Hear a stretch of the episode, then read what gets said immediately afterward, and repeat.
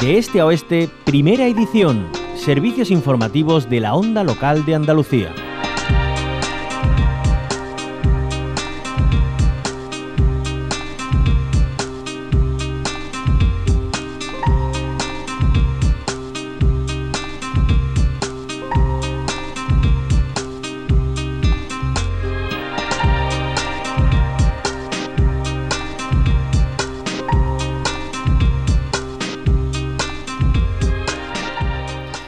Aunque ya no ocupa las primeras planas y la apertura de informativos radiofónicos y televisivos, el buque OS-35 sigue ahí, hundido frente a la costa de la línea de la Concepción.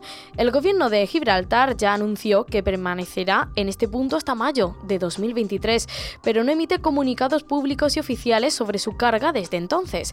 Tampoco de los planes y el proyecto con el que cuenta para retirar del buque y evitar así que arrecie el foco de contaminación ambiental esa carga. Es algo que denuncian desde Verdemar Ecologistas en Acción. Hablamos con su portavoz, Antonio Muñoz.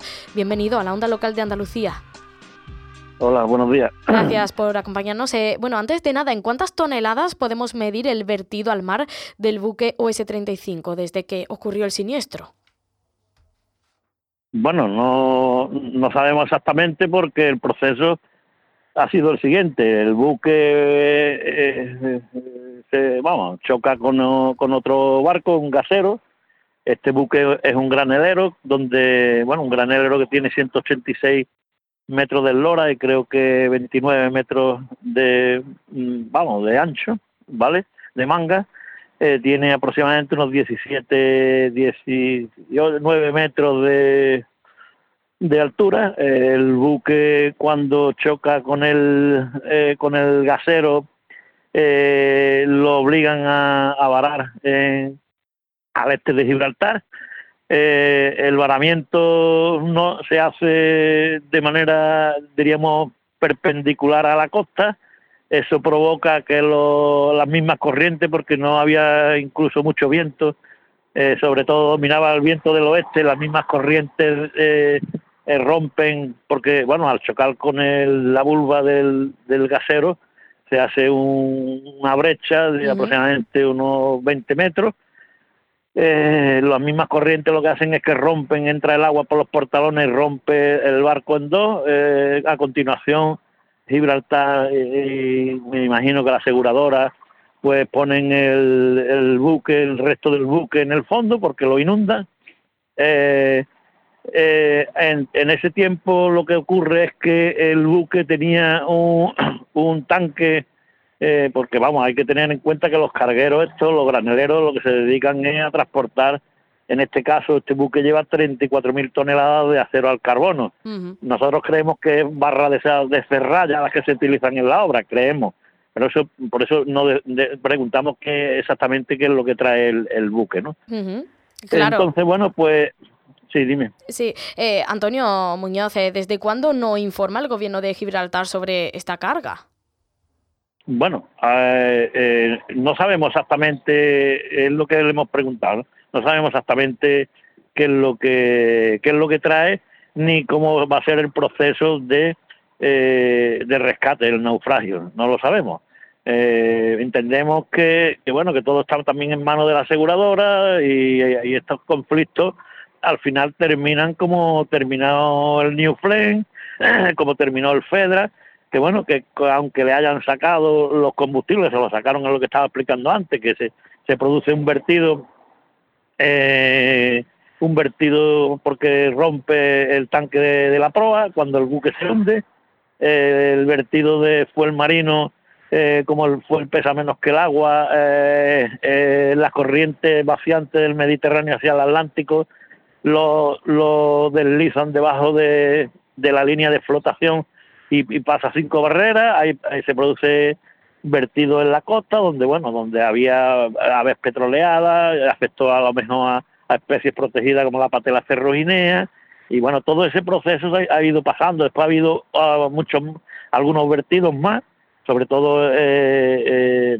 eh, dos temporadas que ha habido de levante, eh, hay que tener en cuenta que está en una zona complicada y que cada vez que hay un temporal el agua entra por los portalones y, aunque le hayan sacado los combustibles de hidrocarburos al barco, eh, siempre se quedan eh, combustibles o en la sala de máquinas, bueno, en el proceso diríamos de la sala de máquinas o en todos los portalones donde estaban los tanques, ahí siempre hay restos de hidrocarburos que al final es lo que nosotros decimos, van a seguir saliendo cuando se produzcan temporales. Antonio Muñoz, está hablando usted eh, de una zona complicada. Eh, es cierto que en los últimos 15 eh, años en esta zona, ¿no? entre Gibraltar y Algeciras, se han producido ya bastantes episodios similares. Apuntaba usted también al caso del Fedra que encalló en la pared del Peñón y, bueno, estuvo vertiendo toda la carga de fuel pesado. A pesar de, de toda esta experiencia y se supone se tendrían que sacar enseñanzas en claro, Mm, no se hace nada o al menos eh, no se toman medidas preventivas para que esto no ocurra.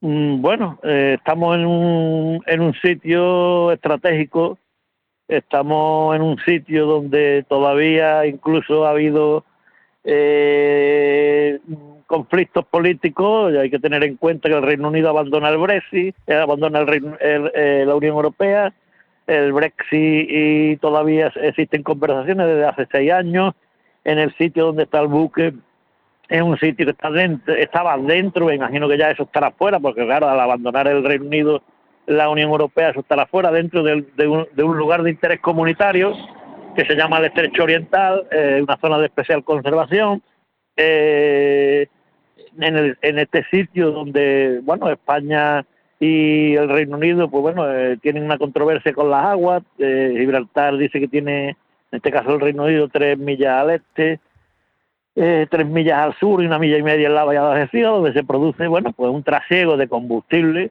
bastante intenso, o sea, que, que, nosotros lo que pedimos, lo que pedimos ahora, eh, bueno, es que eh, las conversaciones, ya lo hemos hecho por activa y por pasiva, en las conversaciones del Brexit, bueno, pues se lleguen una serie de acuerdos encaminados a, a fomentar un poco diríamos, la porque el bunkering, eh, desgraciadamente, eh, lo digo por la dependencia de los combustibles fósiles, es legal, ¿no?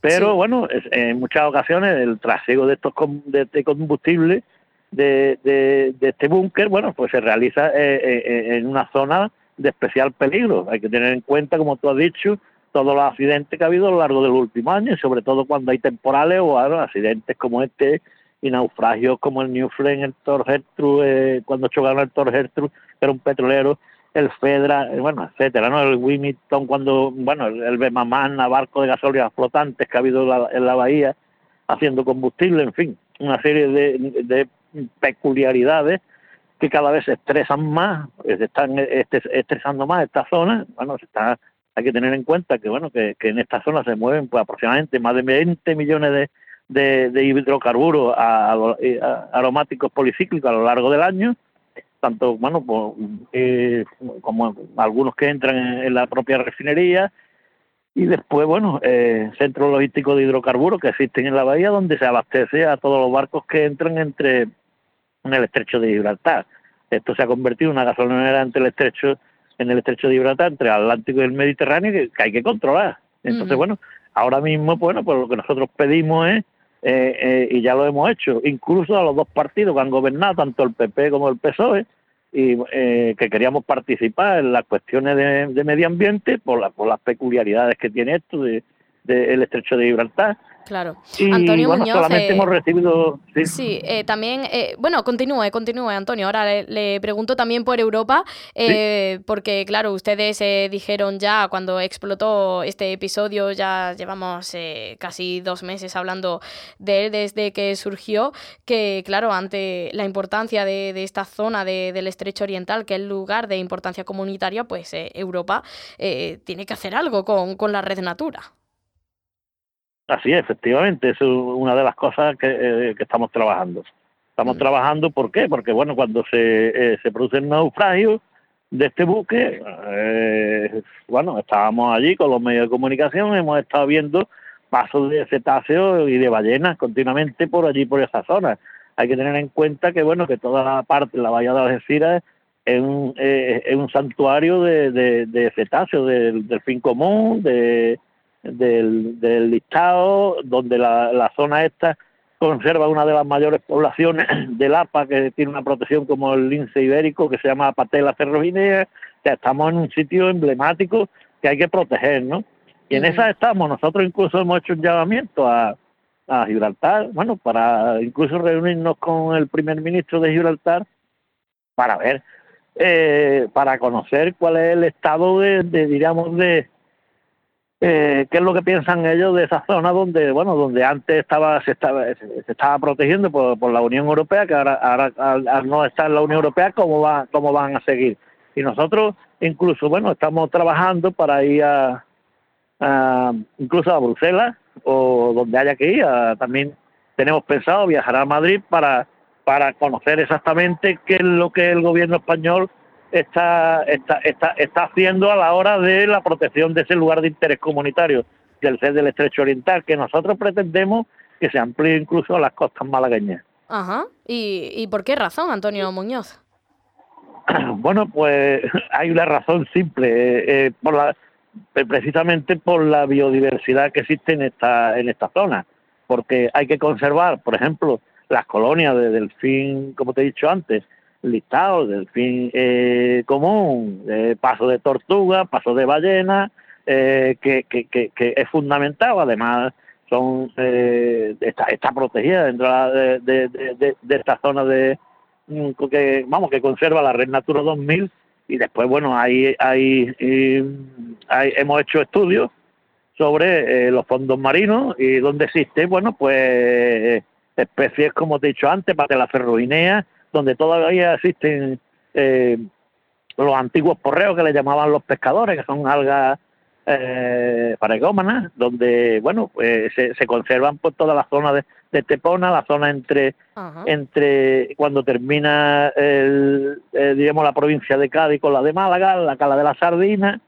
y bueno, y todo eso donde existen nacras, que, que, que ahora mismo todo el mundo eh, y bueno, eh, a nivel a nivel eh, europeo, pues es una especie que está en, en, extinción, se está protegiendo, bueno, pues todo eso creemos nosotros que hay que conservarlo y por eso es por lo que nosotros estamos trabajando en, en, en este asunto. Precisamente, ¿por qué? Porque el lugar de interés comunitario ahora mismo está, diríamos, en una especie de vacío que, eh, desgraciado, afortunadamente, con la salida del Reino Unido de, la Unión Europea pues, se, va a tener que modificar o se va a tener que llegar a una serie de entendimientos con Gibraltar o el Reino Unido para bueno para seguir protegiendo esa zona que nosotros te hemos dicho que tenemos vamos que estamos eh, intentando conservar e incluso ampliar. Y que se extiendan a, las costas malagueñas. Incluso Antonio Muñoz eh, ya brevemente algo que preocupa también son los submarinos de propulsión nuclear también en, la zona de, del estrecho de Gibraltar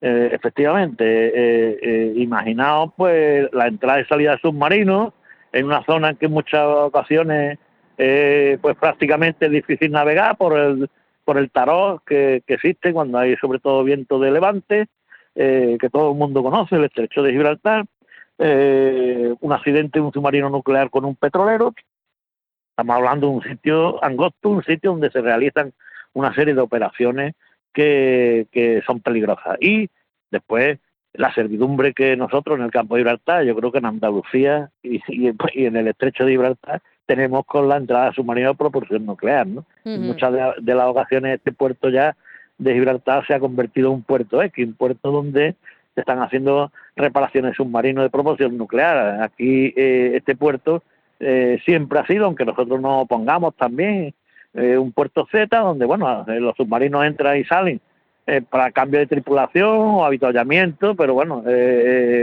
también es peligroso.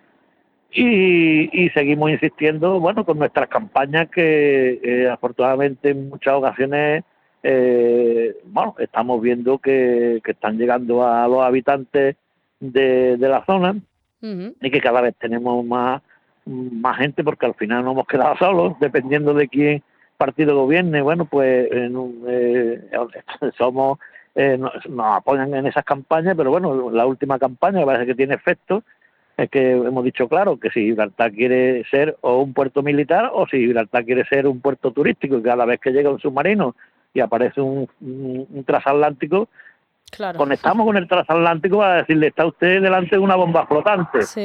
¿Vale?